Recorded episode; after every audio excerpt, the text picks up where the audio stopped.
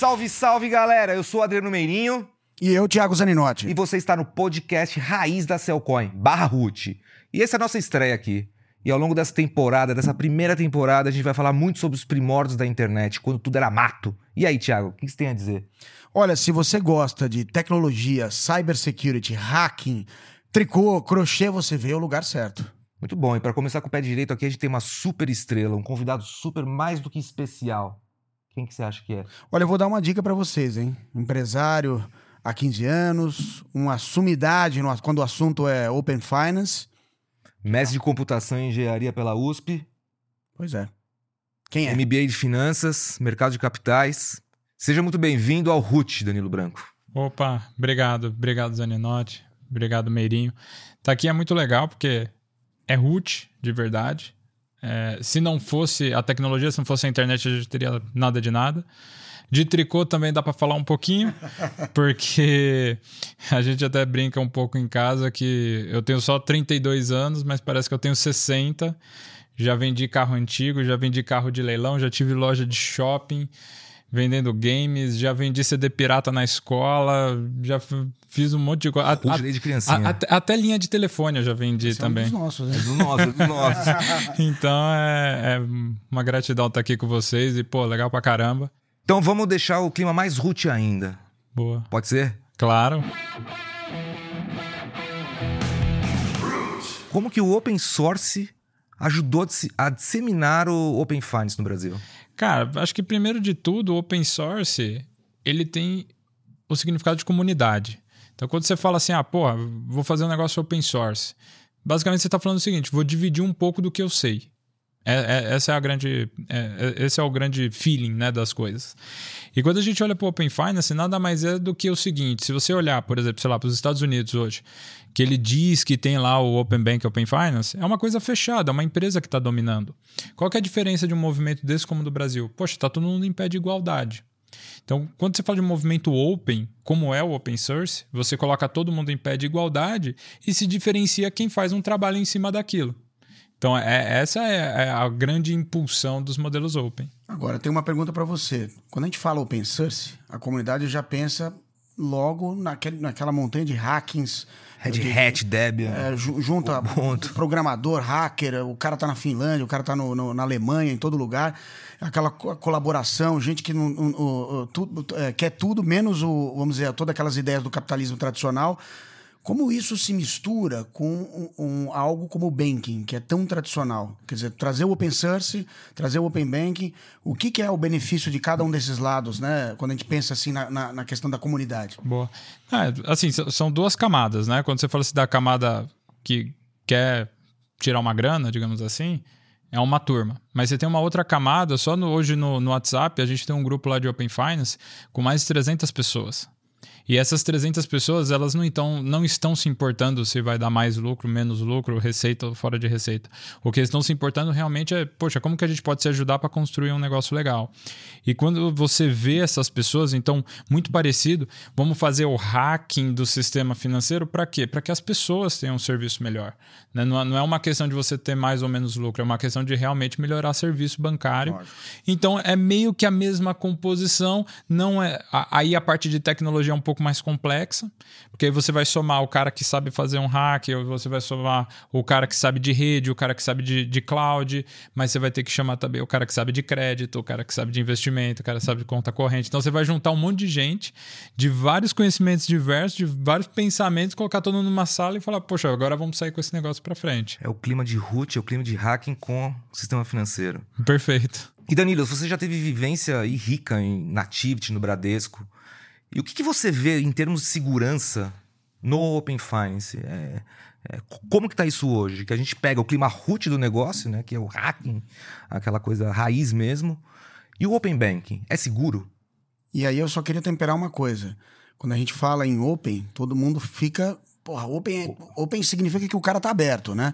O, o- o sistema bancário tá aberto. O que, o que, que isso significa para um, um sistema tradicional, como um banco que sempre foi fechado, regulado, versus essa, o paradigma do open, do aberto? É, dividindo então em duas partes. A primeira é que é exatamente isso da segurança da parte complicada. Se tem um- uma coisa que todo mundo sofreu e ainda sofre é a parte de segurança.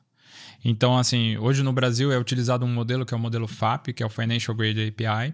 Esse modelo FAP foi preconizado lá fora, no, no UK, basicamente, por volta de 2016. Foi quando ele saiu, a, a, o primeiro modelo. Para fazer um contraponto aqui, isso daí é como se fosse falar um pouco do HTTPS. Então, sei lá, o HTTPS fala o que deve ter para dar o protocolo, o FAP também fala o que deve ter para montar o protocolo do FAP. E, e esse protocolo já evoluiu, inclusive, hoje a gente já está com o FAP 2. Ele é muito denso.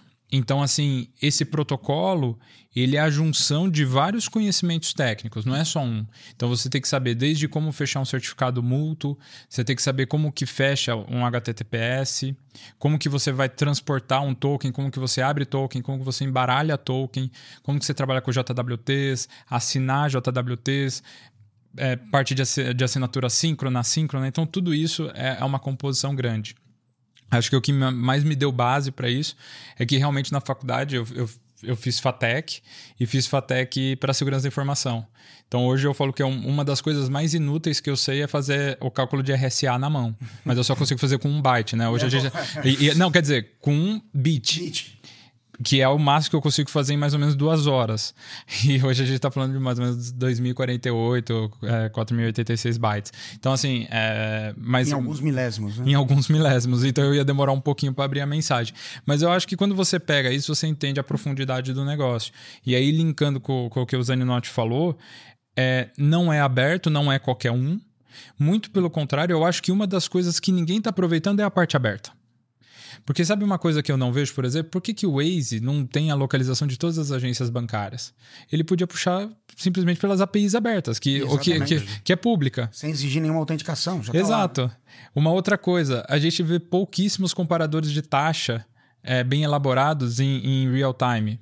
Pô, mas por quê? Tá aberto. Né? Então, assim, isso sim, tá tudo aberto. Que é o que você já entra no site de qualquer banco, você vê lá onde o cara tem agência, qual é a, a taxa do crédito, qual é a taxa do cartão, qual é a taxa de investimento tudo mais.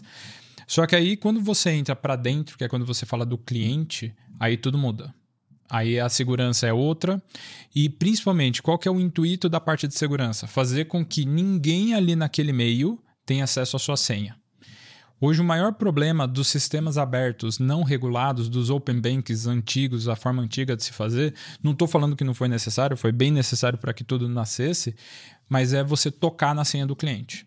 Então hoje você não toca mais na senha do cliente. Você sabe que o Zaninote é o Zaninote, só que em nenhum momento eu sei a senha do Zaninote, eu vou lá no banco que ele tem conta e trago os dados dele para cá com total segurança, sabendo que é ele e sem ter acesso à informação confidencial dele. Agora, só uma curiosidade, né? O conceito Open nasceu da onde? É... Como que o Banco Central ajudou? Como que as associações ajudaram? Quem são vocês? Pô, vamos... Acho que primeiro pegando, assim... No UK, é, o, o Open Banking, no começo, ele era só uma forma bonita de se falar uma coisa que era regulamentada, né? Falando no UK, foi a promulgação da lei do GDPR, que é a Lei de Proteção de Dados, que culminou no PSD, no PSD que era o, o Payment Services. Né? Então, assim, lá o que, que eles fizeram? Então, os bancos precisavam cumprir uma regulação de proteção de dados. E a regulação de proteção de dados, ela tem o intuito de você poder levar o seu dado para onde você quiser, porque você é dono dele. E aí veio o PSD2, que foi a evolução disso, que você poderia transportar entre os bancos.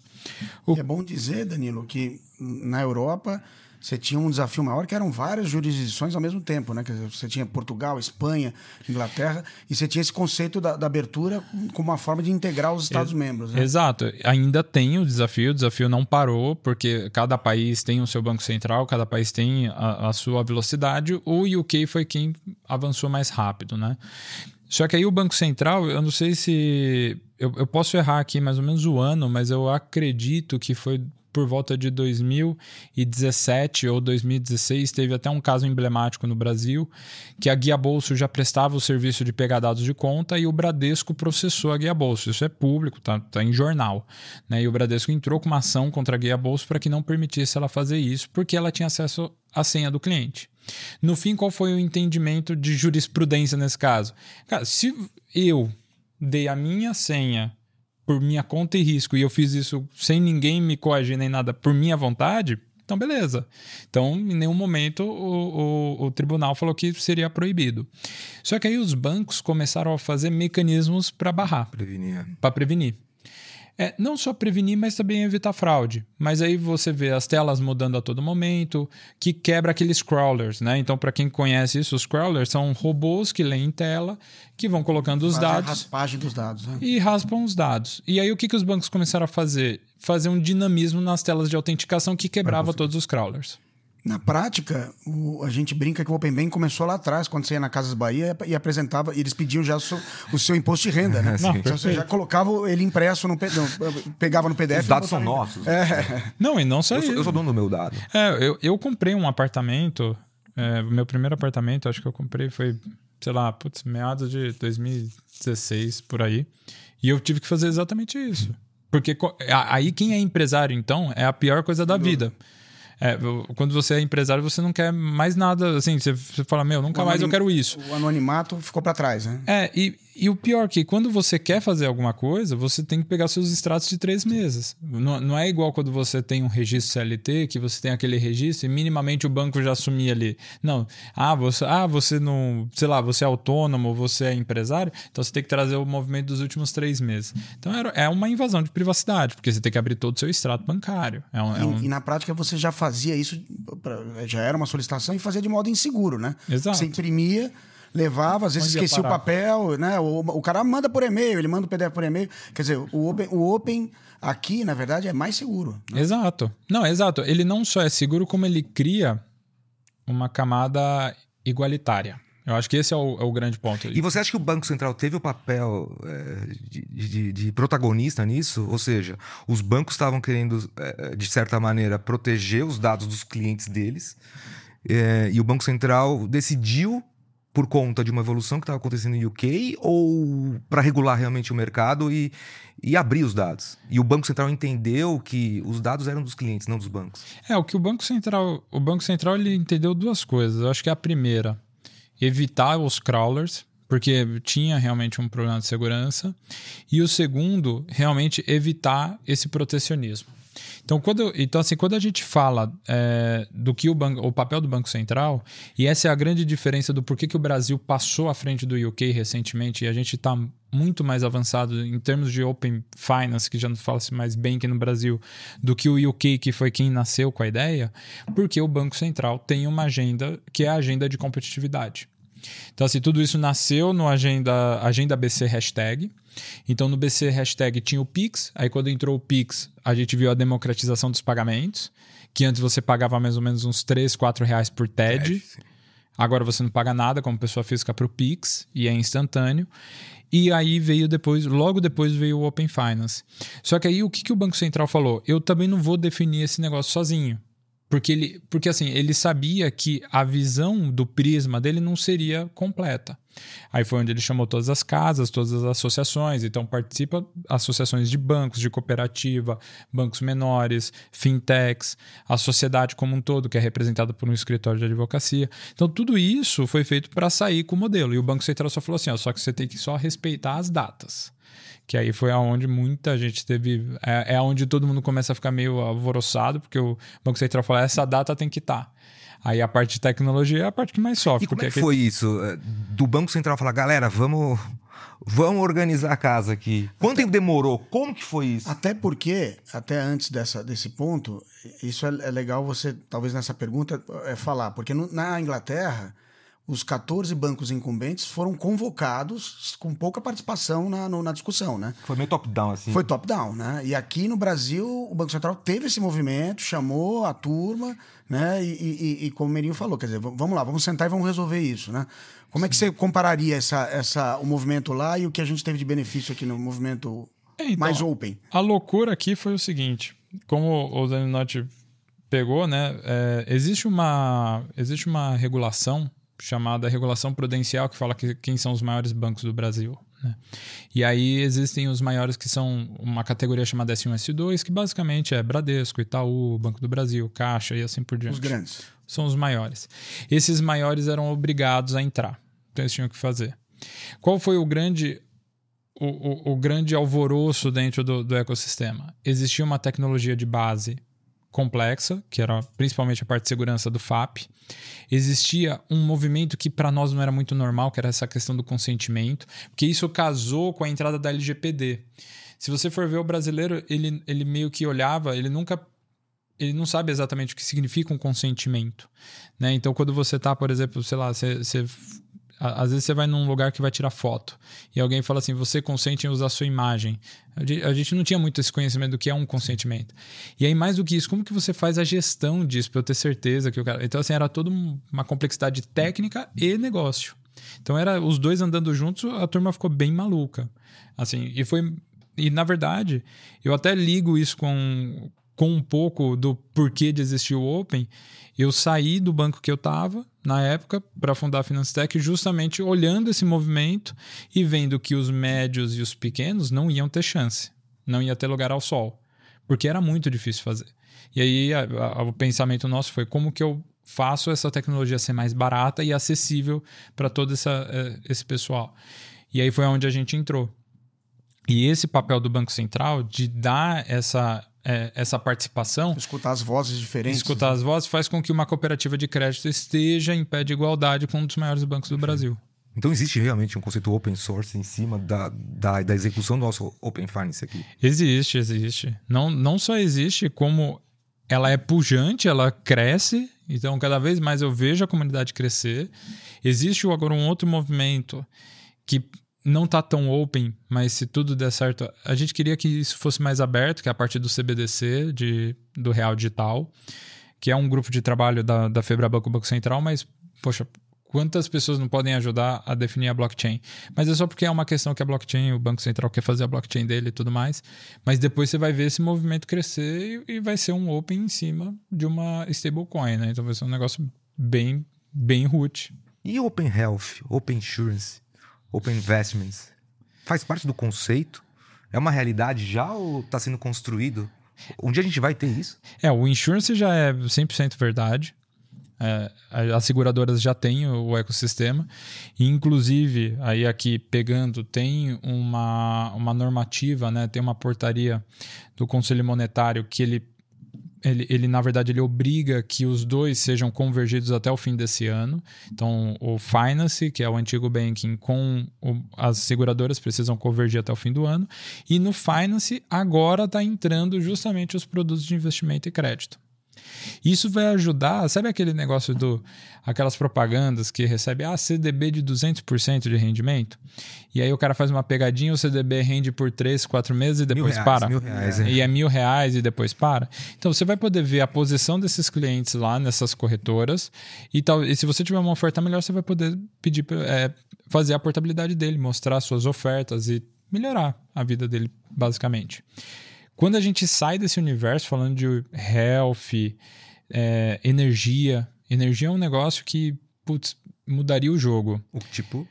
Tipo o Open Energy por causa do mercado livre de energia. Perfeito. Hoje a gente utiliza mercado cativo, né? Então é energia cativa.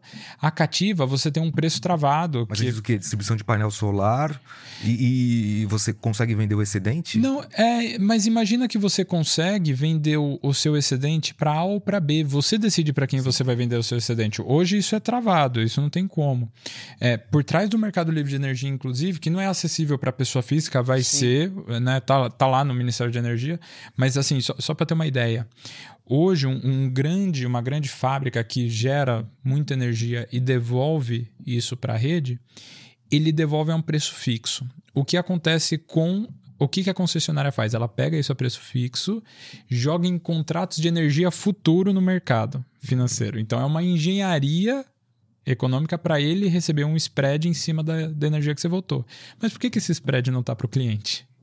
No fim, ele vendeu para ele vendeu para a concessionária a 10 centavos, a concessionária vendeu para frente a 25 centavos. Ele sempre vai ficar com os 10 centavos, ela sempre vai ficar com os 15 e beleza. E ele nunca vai ter acesso a isso.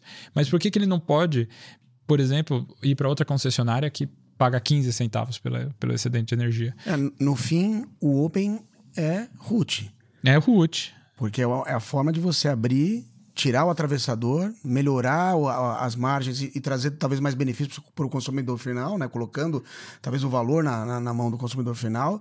E você acha que a gente pode dizer então que o Banco Central é root? É muito root. Não é root, é muito root.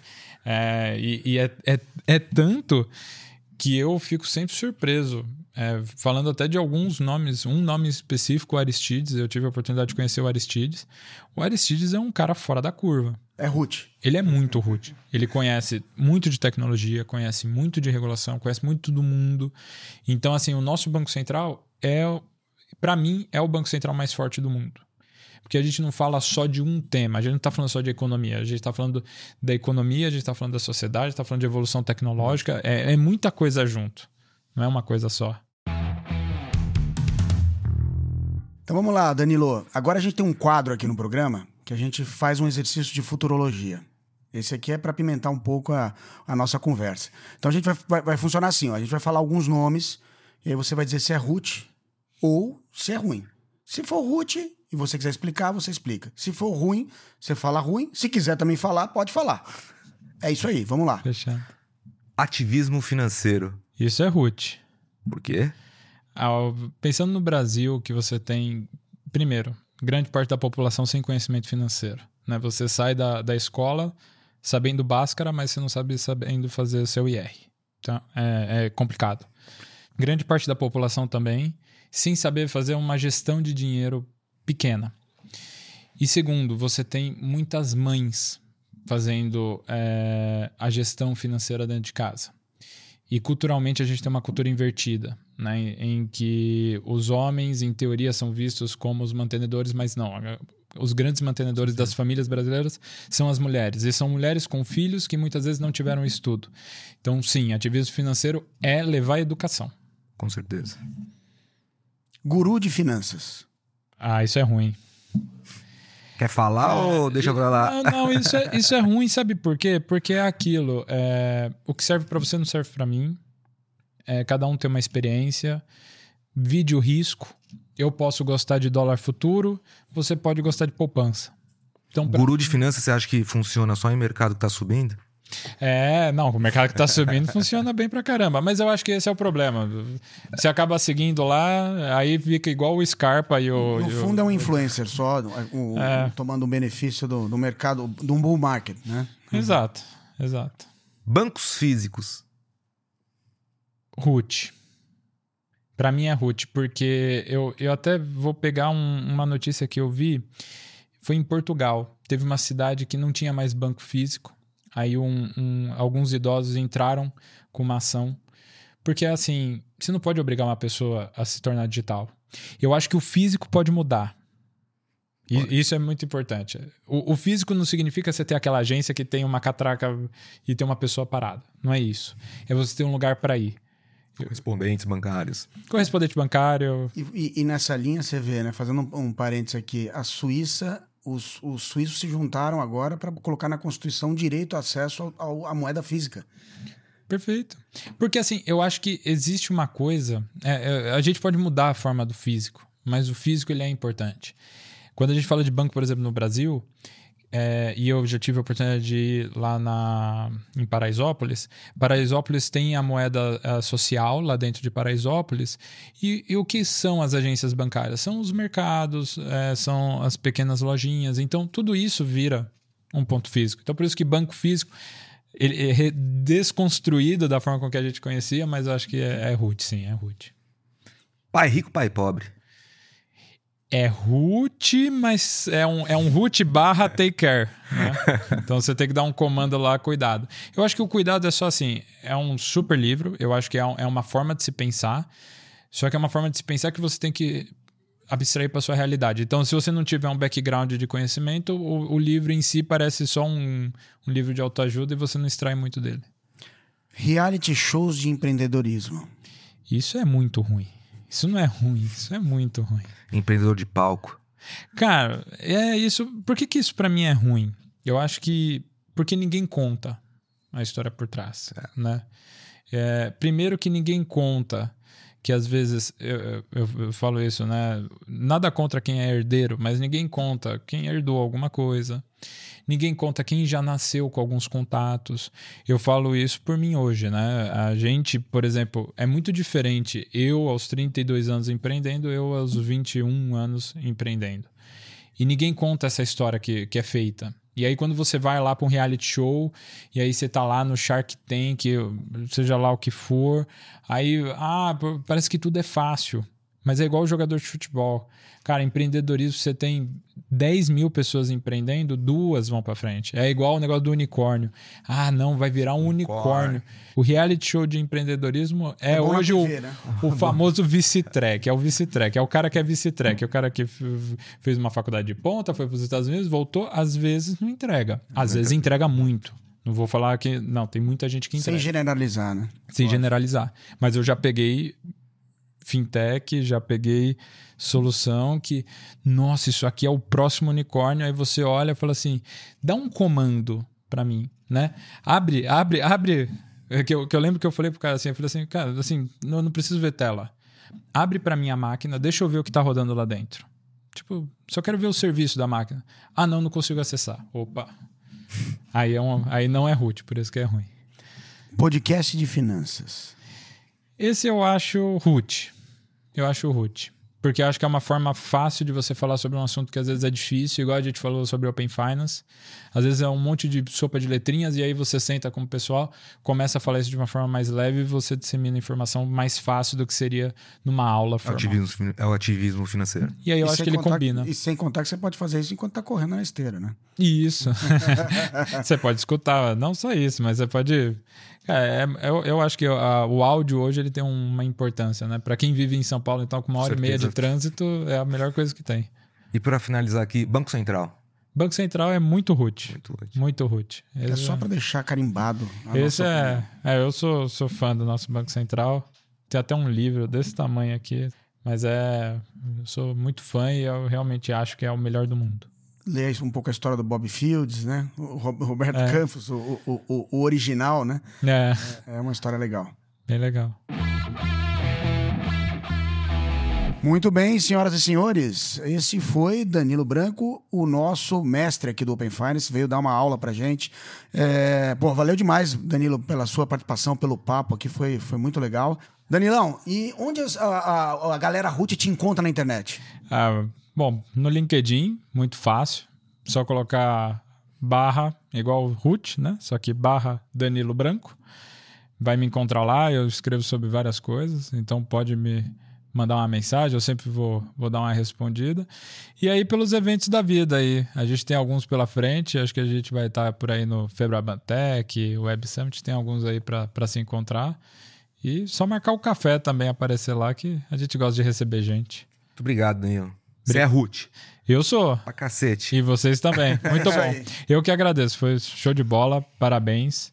E esse é esse tipo de programa que é, é bom pra gente falar sobre tudo que a gente faz, né? E, e tem muita coisa boa que a gente faz e é legal de falar sempre. A gente agradece demais aqui a presença do Danilo Branco. E vocês que estão assistindo a gente, curta, comente, compartilhe. Esse é o Barra Ruth. E fiquem ligados, porque em breve voltaremos com mais um convidado especial. É um tema que vai interessar todo mundo. Cultura de produtos e marcas. Exatamente. Forte abraço e até lá.